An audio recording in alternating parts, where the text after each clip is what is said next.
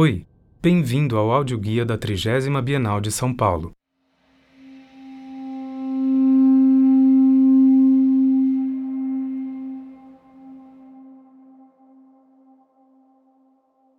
Um eixo neste segundo andar vincula a obra de Tiago Rocha Pita, que nos recebe a sair das rampas com o conjunto de obras de Absalom, suas células e filmes.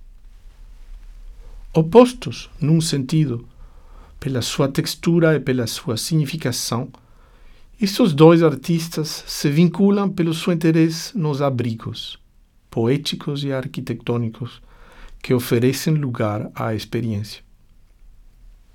A textura telúrica de Rocha Pita contrasta com a arquitetura de Oscar Niemeyer. As células de Absalom dialogam com este monumento da arquitetura moderna brasileira, oferecendo uma redução das linguagens espaciais modernos. O segundo andar da trigésima Bienal está basicamente consagrado, ao menos nesta primeira metade, até o conjunto de obras de Absalom, a problemas de espaço. Podem ser estes espaços de atuação e de memória, como nos artistas Nídia Negromonte e Alberto Bitar.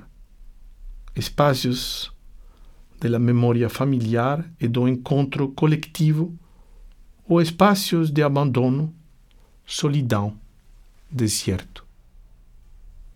Podem ser assuntos de espaço que se declinam na capacidade da pintura e da fotografia, do desenho e da escultura para se encarnar espacialmente, como entidades espaciais.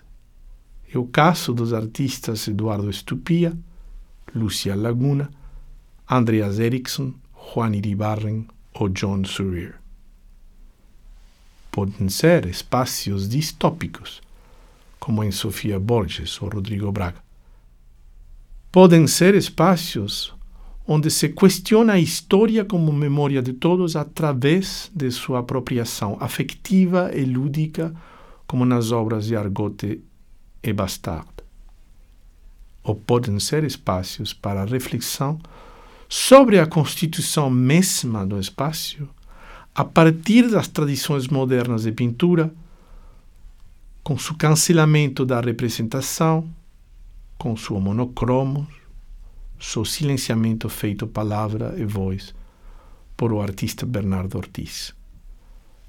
Podem ser espaços marcados pelas intervenções poeticamente discretas, quase invisíveis, que se transformam em eventos, em situações, em mínimos detalhes que magnificam o nosso sentido da paisagem e do espaço, a nossa percepção do entorno, como em Rein Friedrichsen.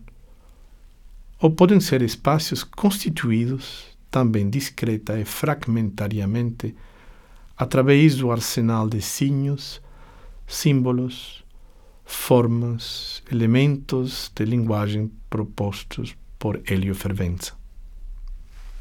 Ao final desta constelação de espaços vários e variados, ao final destas poéticas espaços transidos e transicionais, a trigésima Bienal muda de registro, se encarnando em uma grande constelação dedicada aos problemas de linguagem como veremos a continuação.